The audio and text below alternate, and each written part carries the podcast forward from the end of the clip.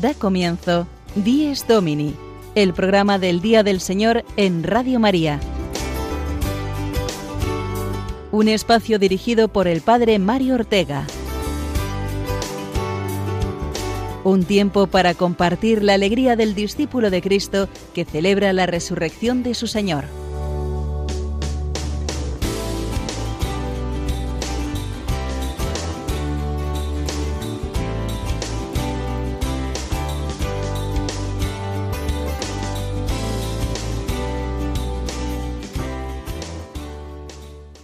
Buenos días, queridos amigos. Bienvenidos a este programa con el que compartimos la fe y la alegría del Día del Señor cada domingo. Hoy celebrando un misterio muy grande y unido inseparablemente a la resurrección del Señor, su ascensión a los cielos.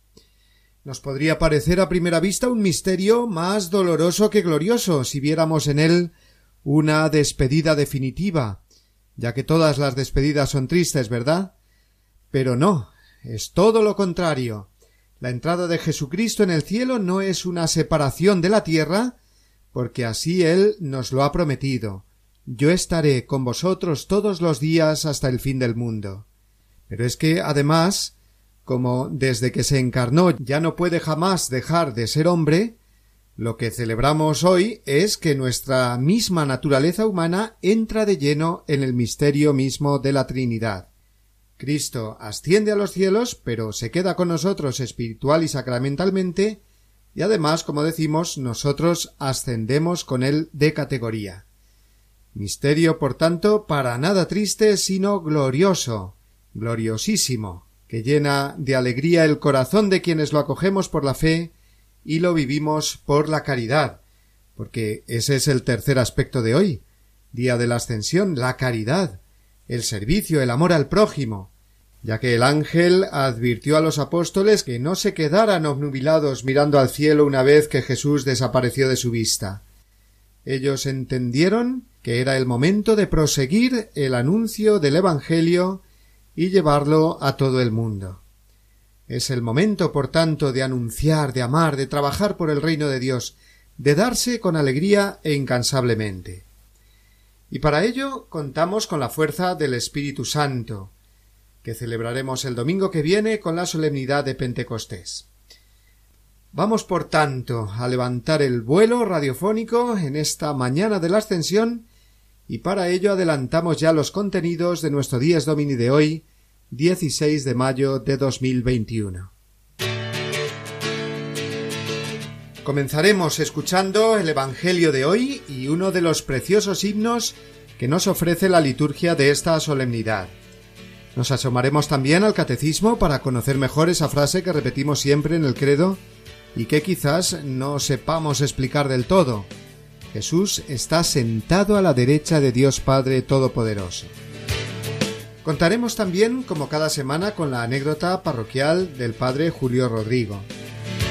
Y como en este día celebramos igualmente la Jornada Mundial de las Comunicaciones Sociales, tendremos un recuerdo especial a la abnegada labor de tantos profesionales de la comunicación. Entrevistaremos a Javier Marrodán, que nos hablará del periodista navarro David Beriain, uno de los dos periodistas españoles asesinados hace dos semanas en África, que nos ha dejado un testimonio precioso de auténtica labor comunicativa basada en la centralidad de la persona humana y los valores cristianos. También nos trasladaremos a la parroquia de Nuestra Señora de los Álamos en Vallecas, Madrid, donde sus niños y catequistas nos traen hoy la sección Evangelizar con Alegría. Y finalmente conoceremos de cerca los santos que celebraremos esta semana, ayudados, como siempre, por Pablo Esteban y Marina Cornide. Evangelio según San Marcos, capítulo 16, versículos del 15 al 20. En aquel tiempo se apareció Jesús a los once y les dijo, Id al mundo entero y proclamad el Evangelio a toda la creación. El que crea y se bautice se salvará. El que se resista a creer será condenado. A los que crean les acompañarán estos signos echarán demonios en mi nombre, hablarán lenguas nuevas, cogerán serpientes en sus manos. y si beben un veneno mortal, no les hará daño. Impondrán las manos a los enfermos y quedarán sanos. Después de hablarles, el Señor Jesús subió al cielo y se sentó a la derecha de Dios. Ellos se fueron a pregonar el Evangelio por todas partes, y el Señor cooperaba confirmando la palabra con las señales que los acompañaban.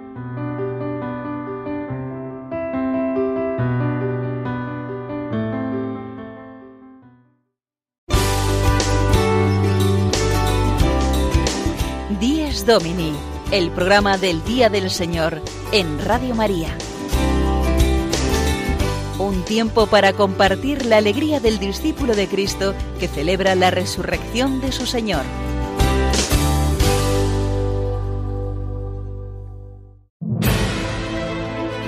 No, yo no dejo la tierra. No, yo no olvido a los hombres. Aquí yo he dejado la guerra. Arriba están vuestros nombres. ¿Qué hacéis mirando al cielo, varones, sin alegría? Lo que ahora parece un vuelo, ya es vuelta y es cercanía. El gozo es mi testigo, la paz mi presencia viva, que al irme se va conmigo la cautividad cautiva. El cielo ha comenzado, vosotros sois mi cosecha, el Padre ya os ha sentado conmigo a su derecha. Partid frente a la aurora, salvad a todo el que crea, vosotros marcáis mi hora, comienza vuestra tarea. Amén.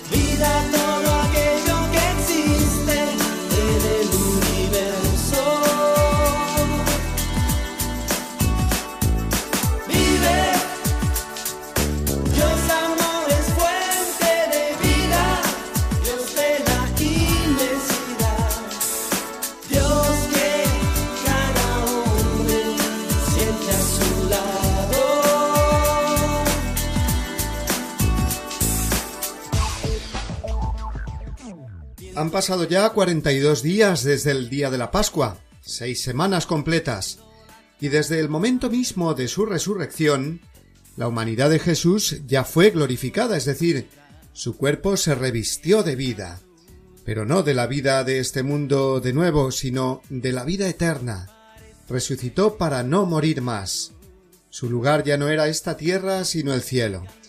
Sin embargo, quiso permanecer visible cuarenta días, apareciéndose a sus apóstoles y amigos, comiendo, bebiendo, hablando con ellos y abrazándoles para mostrarles toda la verdad de la resurrección y por lo tanto de sus palabras.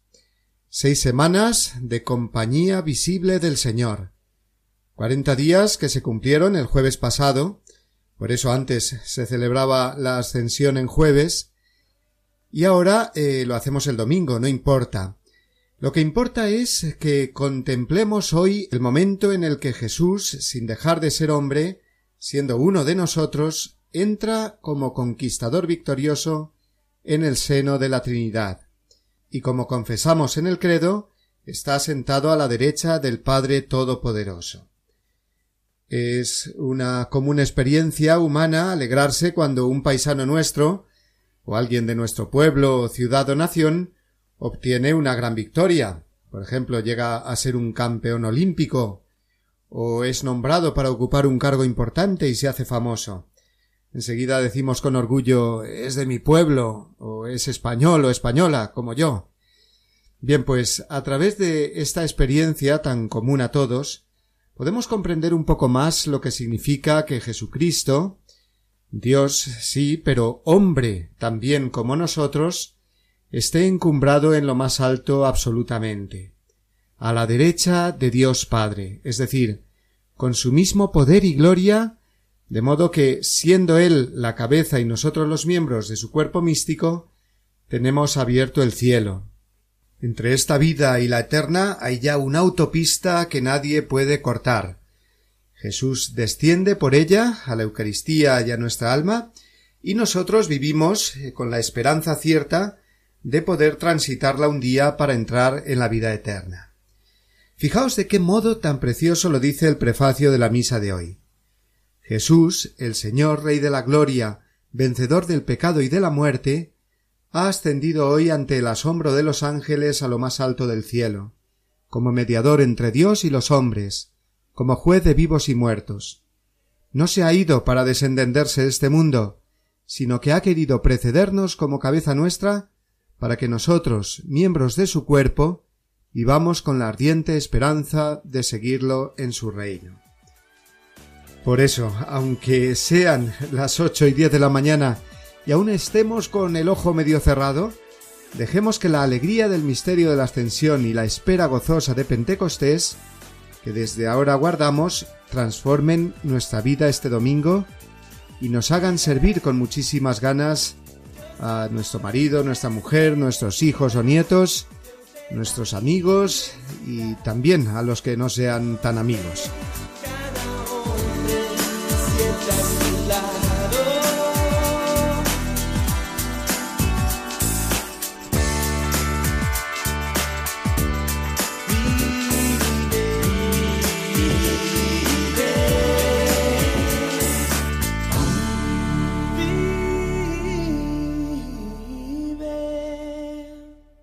Pues con este gozo renovado vamos a pasar ahora a escuchar, como cada domingo, al padre Julio Rodrigo, que nos visita con su anécdota semanal, muy propia, como veréis hoy, del mes de María en que nos encontramos.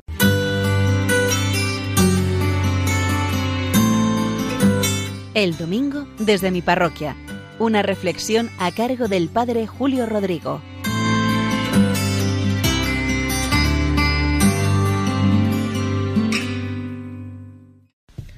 Muy buenos días y muy buen domingo a todos, a todos los que desde primera hora de la mañana están escuchando este programa del Día del Señor, Dies Domini, que somos muchos, me consta por tantos comentarios que escucho con frecuencia. Miren, la vida está llena de anécdotas, no solo mi vida, sino la vida de todos. Y una de ellas me sucedió este pasado jueves 13 de mayo, festividad de la Virgen de Fátima. Es mi aniversario de ordenación sacerdotal. Hace ya 32 años que me ordené sacerdote, que no son pocos, desde luego, ya es un buen recorrido. Yo estaba en casa por la mañana cuando sonó el timbre. Venían de una floristería cercana, venían con un ramo precioso. A la señora que traía el ramo le pregunté ¿Esto es para mí o es para la iglesia? Y ella me dijo Mire, aquí viene un sobre, viene dentro una nota que hemos puesto y en el sobre viene escrito llevar a Julio Rodrigo y entregarlo el jueves 13 de mayo. Inmediatamente pensé, qué detalle, qué gente más maja que me regala flores por mi aniversario. Pero en fin, se fue la señora que traía las flores y abrí la nota y en efecto, quien mandaba las flores sabía que era mi aniversario de ordenación sacerdotal. Me felicitaba y por eso las mandaba, pero añadía Padre, por favor, ponga estas flores a los pies de la Virgen María y rece mucho a la Virgen por todos nosotros. Al instante pensé, vaya, el ramo que era para mí ahora es para la Virgen María. Pero en fin, pensé, es un ramo compartido para mí y para la Virgen. Y además, perfecto. Me encanta la idea. La Virgen se lo merece muchísimo más que yo. Pondré este ramo a los pies de la Virgen María. E inmediatamente pensé, voy a poner a la Virgen de Fátima en el altar de la iglesia, que habitualmente no lo hacemos, todo hay que decirlo. Tenemos una imagen en una sala de catequesis, es una imagen que años atrás rescaté del trastero, es modesta, de escayola, está algo deteriorada, habrá que aprovechar para restaurarla en cualquier momento. Pero inmediatamente pensé esto, la voy a poner en el altar y la voy a poner con una mesita que esté en un lugar destacado, con un mantel, con unas velas y con las flores del regalo. Y así lo hice. Rezamos el rosario, la misa, la hora santa, con la Virgen de Fátima bien presente. Toda la tarde estuvo allí esa imagen con nosotros. muchísima gente acudió a la Eucaristía, cuatro veces más o cinco veces más incluso de lo que acude habitualmente, y eso que no habíamos convocado para nada especial. Además había muchos niños de catequesis esa tarde porque estamos preparando las primeras comuniones, comuniones. Les canté el Ave María de Fátima, se lo estuve ensayando y lo cantamos juntos, rezando a la Virgen. Luego con la gente de la parroquia rezamos el rosario. A la misa se incorporaron compañeros de mi curso, pues luego iríamos a cenar aquí a Boadilla, un restaurante cercano, que por cierto la madre de uno de ellos nos oye, aprovecho para saludarla. Y tras la misa hicimos la hora santa. Todos los jueves lo hacemos. Es un precioso momento de intimidad con el Señor verdaderamente presente en el sacramento de la Eucaristía. El resultado fue una tarde bellísima con María, bien presente a través de esa imagen de Fátima. Me acordé de lo que leí en alguna ocasión, que los pastores de Fátima, Lucía, Jacinta, Francisco, tras la primera aparición, un 13 de mayo de 1917, regresando a casa comentaban, tenemos una madre, una madre bella en el cielo. Y así es lo que experimentamos en la tarde de este pasado 13 de mayo todos. Una madre que nos congrega, una madre que nos une, una madre que nos anima y consuela, una madre que nos protege en medio de tantas dificultades, una madre que quiere que escuchemos a su hijo. Nada más. Un saludo a todos los que escuchan este programa y nos volvemos a escuchar el próximo domingo.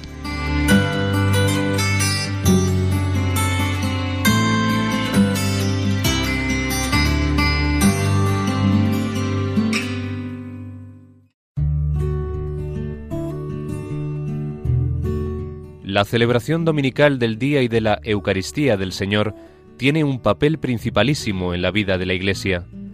El domingo, en el que se celebra el misterio pascual, por tradición apostólica, ha de observarse en toda la Iglesia como fiesta primordial de precepto. Catecismo de la Iglesia Católica, número 2177.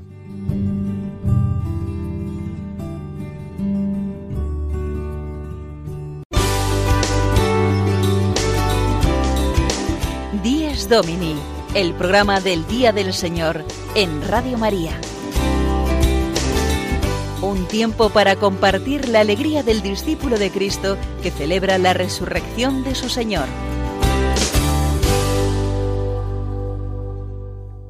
El mes de mayo, como sabemos bien, es también el mes en que en Radio María hacemos ese recordatorio de donativos con los que cada uno de nosotros, en la medida de nuestras posibilidades, puede colaborar a este proyecto común tan hermoso, tan lleno de vida y que lleva tanta esperanza a hogares cristianos, a hospitales, a personas que van de viaje. En fin, que Radio María, ya lo sabéis bien, es nuestra compañera de camino día y noche, todos los días de la semana y todas las semanas del año. Vamos a escuchar a nuestro director, el padre Luis Fernando de Prada, que nos presenta esta campaña del mes de mayo.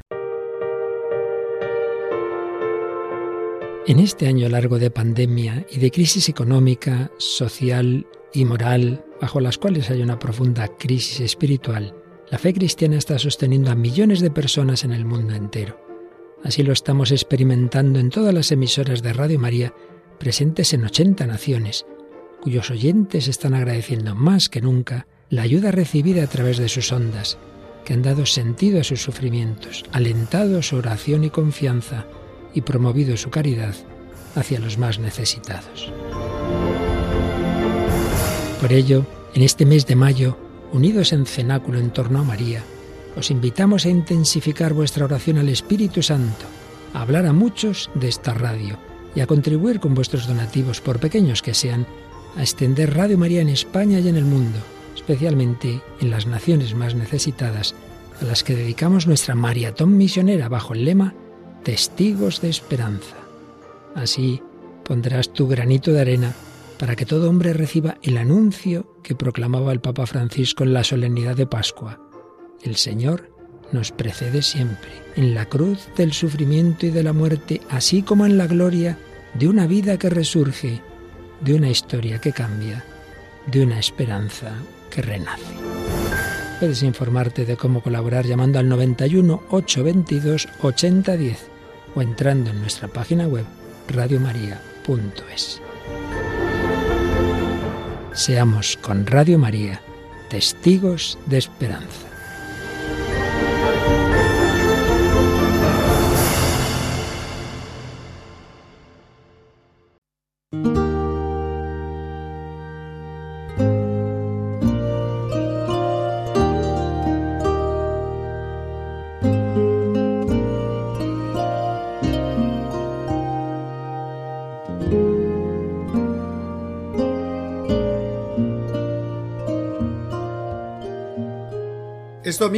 Domingo, de la ascensión del Señor, y resuenan hoy particularmente esas últimas palabras del Señor a los apóstoles antes de subir a los cielos. Id a todo el mundo y anunciad el Evangelio, es decir, comunicar la fe, la buena noticia de Cristo. Esa es nuestra misión, comunicar la verdad de Cristo y de la salvación. Por eso anualmente la Iglesia celebra en este día de la Ascensión la Jornada Mundial de las Comunicaciones Sociales. Estamos siempre comunicándonos los unos a los otros. No podríamos ser personas sin la comunicación verbal, escrita, visual, gestual. Comunicar es una de las necesidades básicas del hombre, tanto como el comer o el respirar. Y para que haya verdadera comunicación, fraternidad, crecimiento en la sociedad, lo que se comunica ha de ser siempre la verdad, el bien, las cosas buenas y verdaderas que nos hacen conocer la realidad del mundo y de lo que somos. Como cada año, para esta jornada de las comunicaciones sociales, el Papa nos ha regalado un precioso mensaje, con el lema Ven y verás, comunicar encontrando a las personas donde están y cómo son. En él nos recuerda que el mensaje de Cristo se transmitió así, de persona a persona, con el conocimiento directo y personal de Jesús de Nazaret y de su forma de vida. aquella pregunta de los apóstoles Maestro, ¿dónde vives? él claramente respondió Ven y verás. Y ese es por tanto el método cristiano, ir y ver. Es la sugerencia, el método para que toda coexpresión comunicativa sea límpida y honesta. Y por ello recordamos hoy especialmente a todos los profesionales de la comunicación, cuya misión es la de ir, ver y contarnos la realidad, las historias, la vida, siempre con el gozo que da comunicar la verdad sin otro interés que la verdad misma, y poner en contacto a las personas.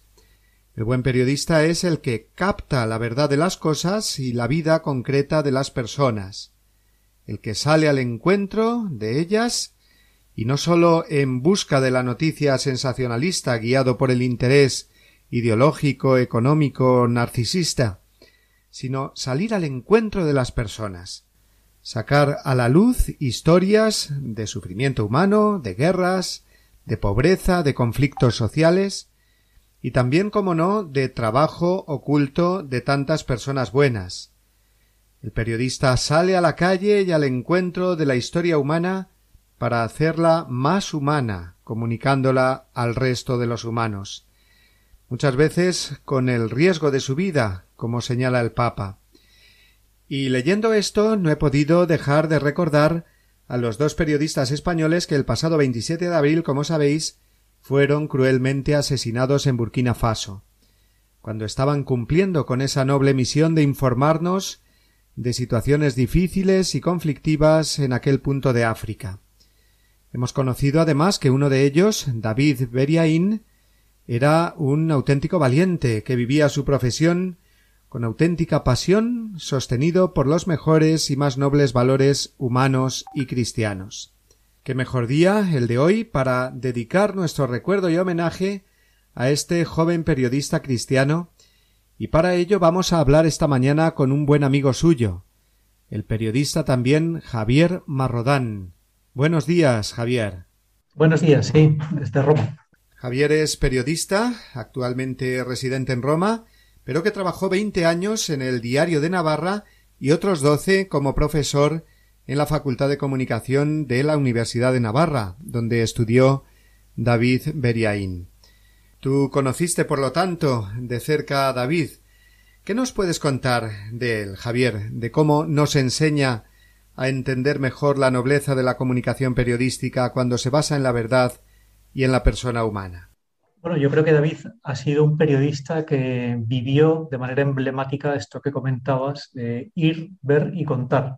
También tuvo una trayectoria lógicamente progresiva, empezó en periódicos regionales, haciendo noticias quizá más, más pegadas al terreno, pero poco a poco eh, fue ampliando su radio de acción y acabó moviéndose por todo el mundo, pero siempre con, con esa hoja de ruta de asomarse al interior del, del, hombre para conocerlo mejor. ¿no? Él decía con frecuencia que le encantaba sentarse con alguien, no tanto para buscar una noticia o una exclusiva, sino para encontrar respuestas a los grandes interrogantes que se hacía él mismo y que en el fondo pues, son los interrogantes de la humanidad. Él, en ese sentido era como un portavoz que trataba eh, de encontrar respuestas en sitios pues a veces un poco exóticos o remotos, pero siempre con, con ese ideal o ese objetivo de proporcionar elementos de juicio a la, a la sociedad.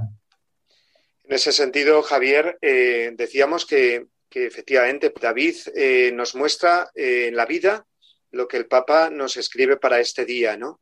Cómo ese encuentro con las personas, no tanto ese periodismo hecho simplemente desde una redacción eh, con el riesgo de estar desconectado de la realidad, sino el encuentro con las personas, el meterse, como decía David muchas veces, ¿verdad?, en la piel de esas personas que sufren o que están metidas en, en conflictos nos hace ver la realidad tal como es y hacernos crecer a todos. Esa es la noble labor del periodista por la que hoy rezamos en este día, ¿verdad?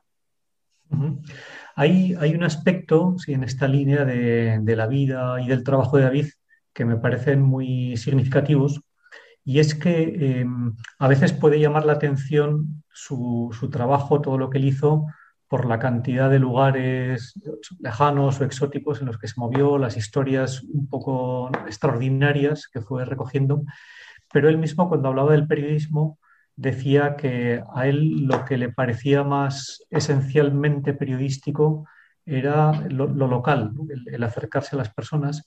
Entonces, en ese sentido, decía que es significativo que creo que aunque lo que llame la atención sea solo lo exótico, me parece que el trabajo de David esencialmente era ese acercamiento a los demás, que es verdad que él le llevó a lugares lejanos, pero, pero, que se puede practicar en, un periódico regional, en una emisora de un, pueblo pequeño, en cualquier medio de, comunicación, y que tiene más que ver con ese, ese perfil humanista que tiene el, verdadero periodista, de, de, acercarse a los demás en busca de, de respuestas.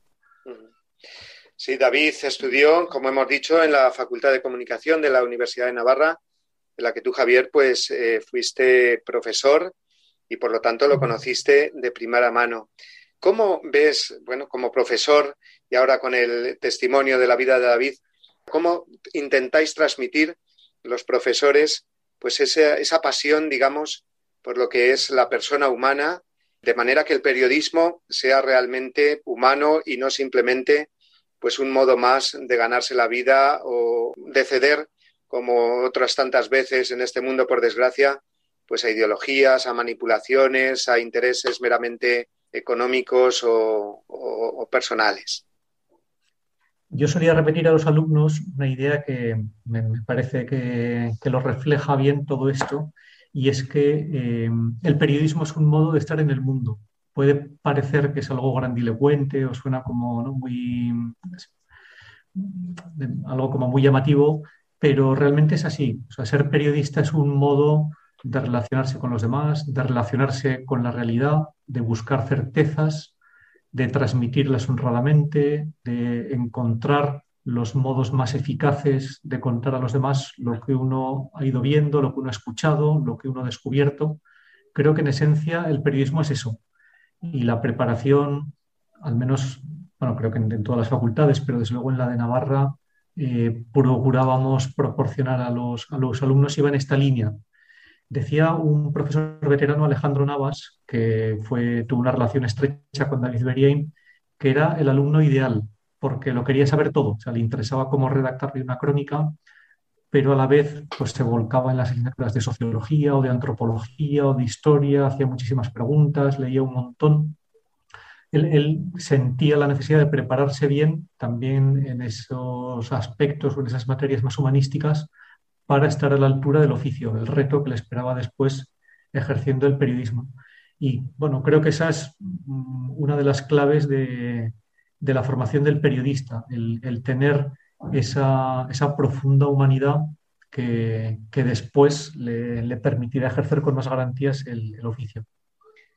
Eh, Javier, también hemos sabido que David había hecho una productora con un nombre muy curioso, eh, 93 Pasos, y que hay detrás, trasfondo, digamos, un testimonio precioso de testimonio cristiano eh, que explica el nombre de esta productora, 93 Pasos. Cuéntanoslo, por favor.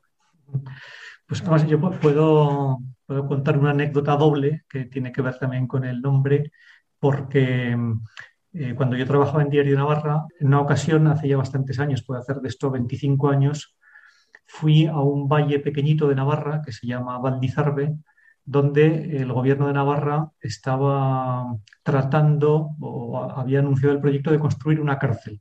La gente de esos pueblos muy pequeños no quería y bueno, pues hubo manifestaciones, una oposición fuerte a ese proyecto del gobierno y yo fui allí para estar con gente de los pueblos y contar ¿no? eh, bueno, pues qué pensaban del proyecto, cómo se estaban movilizando. Y un día acabé en un pueblo pequeñito que se llama Uterga, que es un pueblo que no tendrá más de 100 habitantes, y paré a una señora mayor que iba por la calle, le expliqué que era periodista y le dije, pues me gustaría contar un poco cómo es la vida de este pueblo y por qué a ustedes eh, les parece mal el proyecto de que se haga aquí una cárcel. Entonces me invitó a pasar a su casa, estuve hablando con ella, una señora de una vida muy, muy sencilla, pues me habló ¿no? de, la existencia pacífica que llevaban en el pueblo. Y al acabar de charlar me fijé que tenía una foto de alguien vestido con el traje académico de periodismo eh, colgada, en, estaba como en la, en la puerta de un, de un, armario ahí cazada con el marco. Me acerqué y vi que era David Berien, que había acabado la carrera poco antes, y le dije, ¿no será usted pariente de David? Entiendo que sí, si tiene aquí la foto. Y me dice, soy su abuela. Y ya, pues le conté que le conocía. Y unos años después de aquello, David ya se convirtió en un periodista, podríamos decir, reconocido eh, o prestigioso. Puso en marcha una productora ya con, con, idea de hacer programas ambiciosos en todo el mundo. Además, hubo, hubo cadenas de Estados Unidos que se interesaron por su trabajo. Y a esa productora, que era como un punto de inflexión importante en su trayectoria, la llamó 93 metros un nombre curioso, así de entrada. Y bueno, él, él, lo ha contado varias veces. Cuando, cuando estuve con él después de que hubiera, hubiera puesto en marcha la productora, le pregunté por el nombre y, y me contó el origen. Entonces, me decía que, que, él, su trabajo despertaba, sobre todo entre la gente joven, cierta fascinación por esto que decía antes, de moverse por todo el mundo, de ir a lugares ¿no? remotos, buscar a gentes, incluso a tribus. Pues recuerdo un reportaje sobre Laos, perdidas allí en, en, en, mitad de la selva y parecía que lo, que lo fascinante, lo, lo, interesante de su trabajo era eso, ¿no? el exotismo o la, las distancias.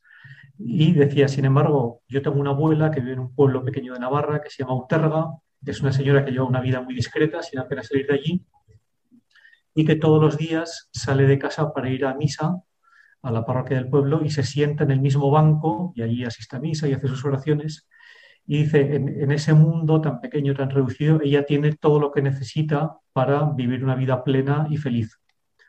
Entonces murió su abuela y él se tomó la molestia de contar los pasos que había desde la puerta de casa de su abuela hasta el banco que ocupaba siempre en la parroquia de Uterga, que eran 93. Y le puso ese nombre a la productora para tratar de simbolizar, pues no, la vida no es tanto el que uno se mueva mucho o vaya a, lugar, a lugares lejanos, sino pues, el, el, tener todas las, las, claves para llevar una, una, vida plena. Y mi abuela las tuvo.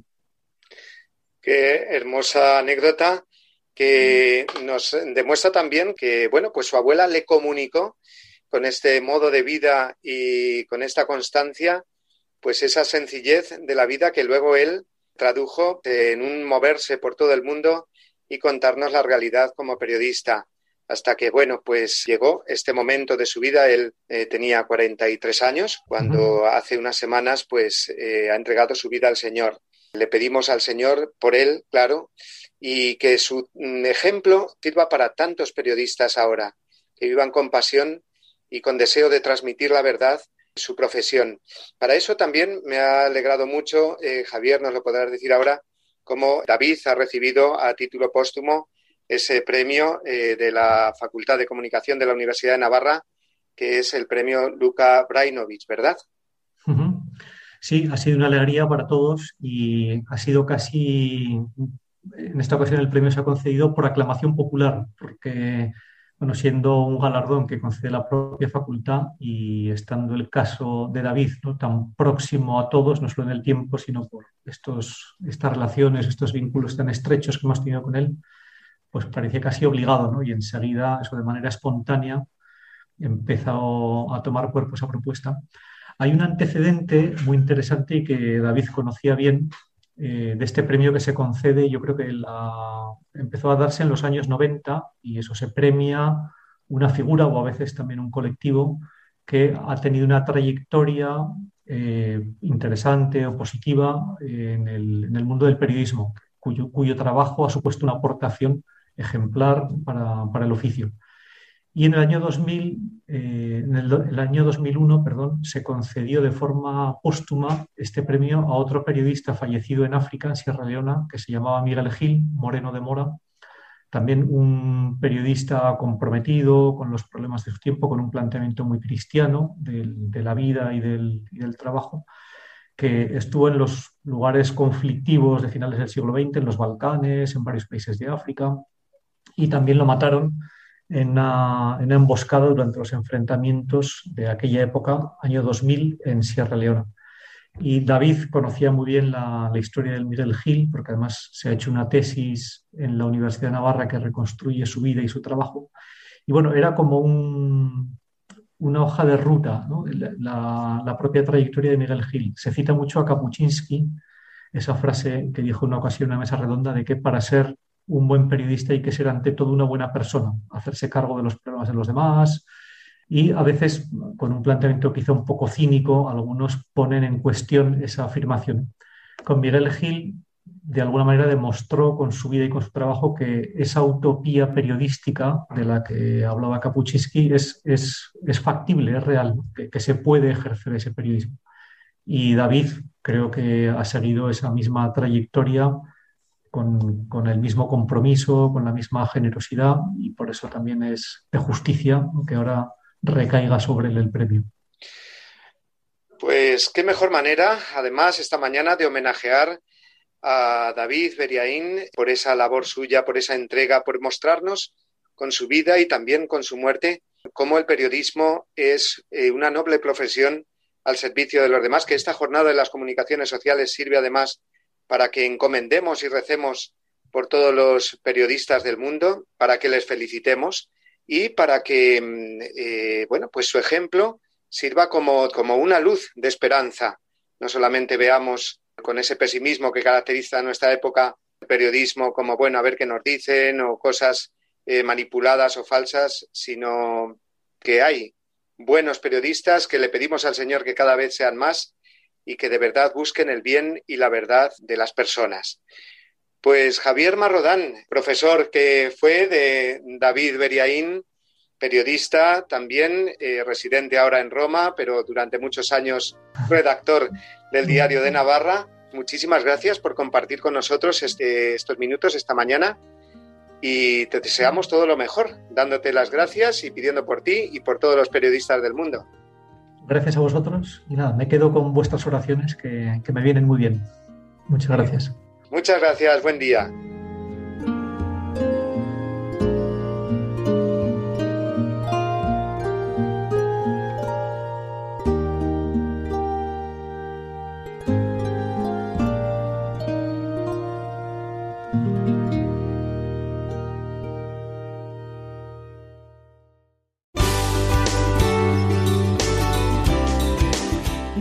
Domini, el programa del Día del Señor en Radio María. Un tiempo para compartir la alegría del discípulo de Cristo que celebra la resurrección de su Señor.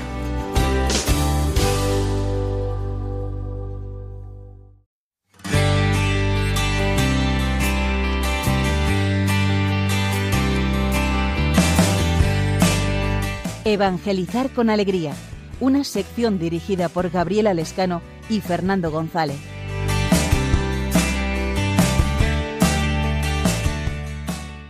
Buenos días a todos los oyentes de Radio María y del programa Dies Domini.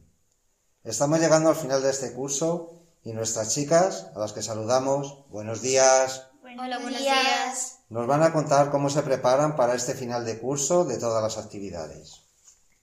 A ver, Helen, ¿cómo vais a hacer para cerrar el curso de las actividades? Bueno, en la parroquia vamos a realizar el cierre de las actividades con una gran fiesta que tiene dos momentos. El primer momento es jugar a todo tipo de juego y el segundo es una tómbola, que es la parte que más le gusta a los niños. Genial. A ver, María, ¿puedes contarnos un poquito más en qué consiste la tómbola? Sí, durante todo el año nos hemos dedicado a recoger juegos, juguetes, adornos, con la finalidad de realizar al final de curso una tómbola, donde los niños disfrutan mucho. ¿Y nos puedes explicar cómo se pueden adquirir esos juguetes o juegos de la tómbola? Sí, en una sala de la parroquia ponemos un stand con todas las cosas que hemos recogido. Y cada juguete tiene un precio. Por ejemplo, el oso de peluche vale 8 hacks. Pero los niños no lo pueden conseguir hasta que recauden esos 8 hacks. Y Mari Carmen, ¿qué es eso de los hacks? El hack es una moneda que tienen en la parroquia. Se le da a los niños cada vez que vienen en las actividades. Ellos en su casa lo guardan en una hucha con la finalidad de ahorrarlo y comprar con las monedas los juguetes que se ofrecen en la tómbola. ¿Y por qué ese nombre de hack, Helen? Bueno, el significado de la palabra hack son las iniciales de los pilares de nuestras actividades. Por ejemplo, la J significa Jesús, la A, alegría y la C, caridad. Genial. Pues qué bien se lo van a pasar los chicos y chicas. Después de estas ideas geniales, nos despedimos de todos los oyentes. Hasta la próxima. Adiós. Adiós.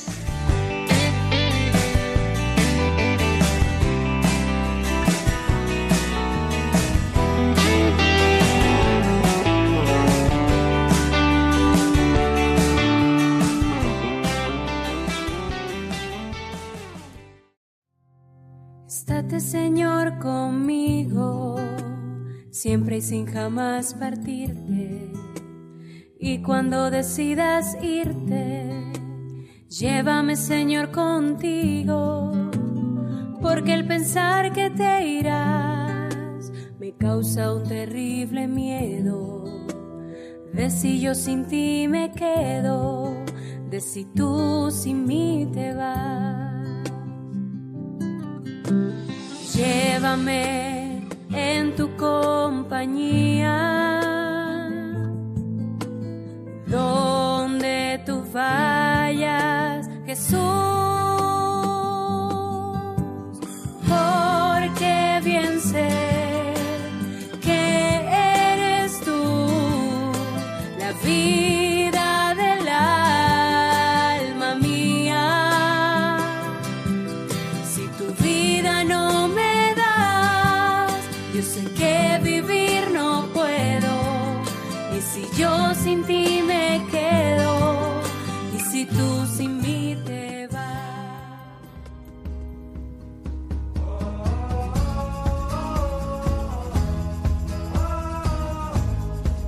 Santos en nuestro caminar. Un repaso a los santos que celebraremos esta semana por Pablo Esteban y Marina Cornide.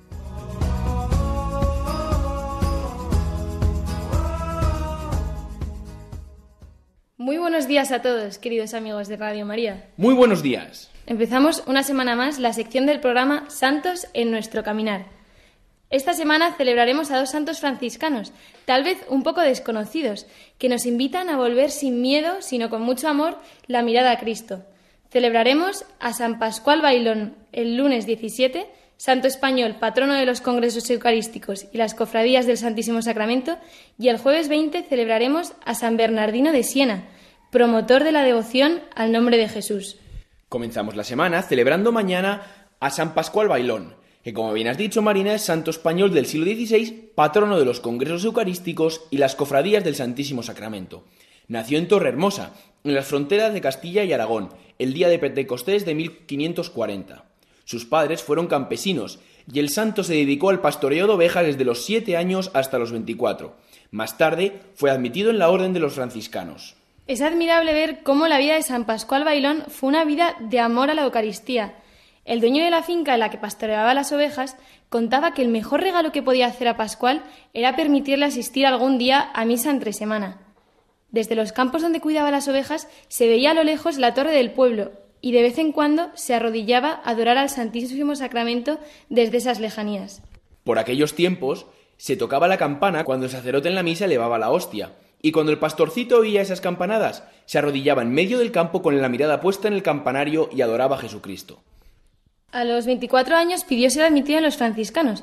Al principio le negaron la aceptación porque tenía muy poca instrucción y apenas sabía leer y escribir.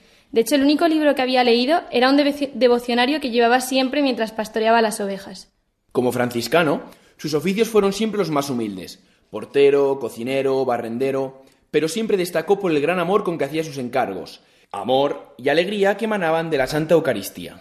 De hecho, durante el día, cualquier rato que tuviera libre lo empleaba para rezar en la capilla, de rodillas, con los brazos en cruz, adorando a Jesús sacramentado. Por las noches pasaba horas y horas ante el Santísimo. Cuando los demás iban a dormir, él se quedaba ante el altar, y por la madrugada se despertaba antes que los demás para acompañar al Señor. Sus superiores lo enviaron a Francia unos años después. Llegado allí, descalzo, con una túnica vieja y remendada, lo rodeó un grupo de protestantes y lo desafiaron a que demostrara la presencia real de Jesús en la Eucaristía. San Pascual, que no había estudiado apenas y casi no sabía leer y escribir, habló de tal manera de la presencia de Jesús que los demás, impresionados, no fueron capaces de contestarle. Su respuesta fue intentar apedrearlo. Pascual murió en la fiesta de Pentecostés, fiesta en la que también nació, el 17 de mayo de 1592. Ojalá este mes de mayo nos acerquemos de la mano de la Virgen y de San Pascual Bailón un poco más a la Eucaristía, para enamorarnos de Cristo resucitado. Y terminamos la semana celebrando el jueves 20 a San Bernardino de Siena, santo italiano del siglo XV, propagador de la devoción al Santísimo Nombre de Jesús. Nació cerca de Siena, en Italia. Su padre era gobernador. Quedó huérfano a los siete años y dos tías se encargaron de su educación y formación cristiana.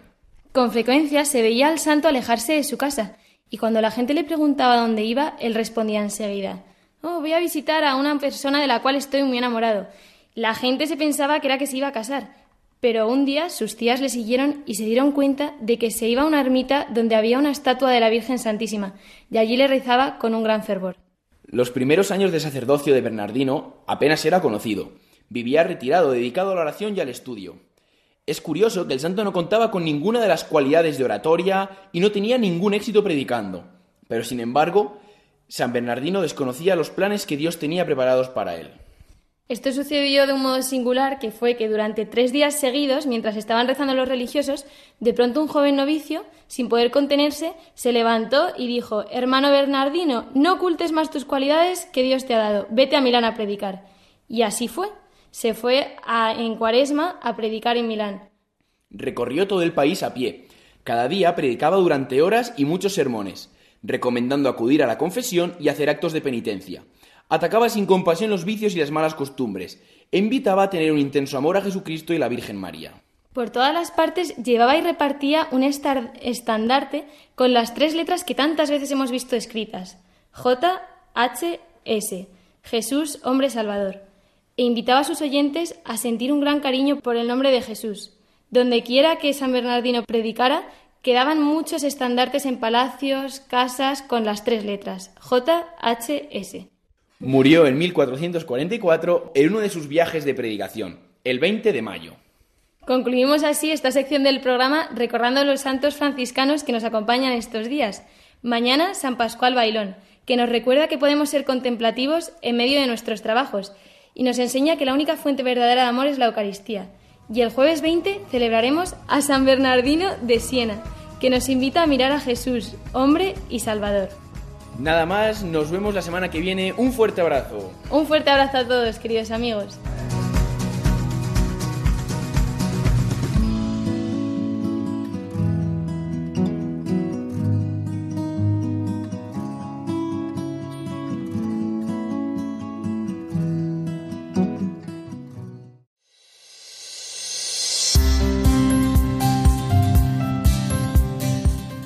Después de conocer un poco mejor a los santos que celebraremos esta semana, nuestro programa toca ya a su fin, en este domingo de la Ascensión que hemos tenido la dicha de comenzar juntos.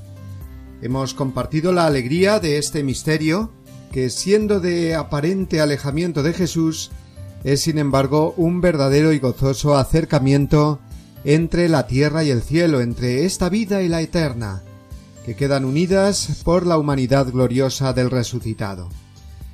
Hemos recordado también la jornada de las comunicaciones sociales que se celebra hoy en toda la Iglesia, el mensaje del Papa con esta ocasión y también hemos homenajeado al periodista David Beriain, que junto con su compañero de trabajo, como sabéis por las noticias, perdieron trágicamente su vida asesinados en Burkina Faso hace apenas tres semanas.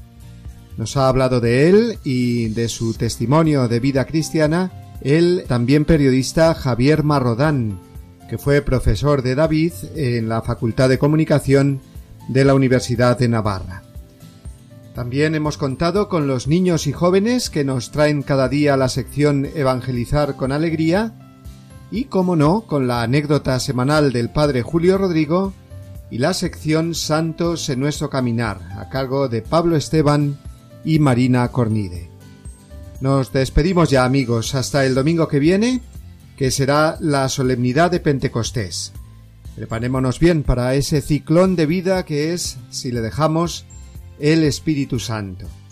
Y recibid para ello el saludo y abrazo de todos los que realizamos este programa del Día del Señor y de parte del que os habla, de todo corazón, una bendición enorme tamaño familiar. Que paséis todos una muy feliz semana amigos. Hasta el domingo que viene, si Dios quiere.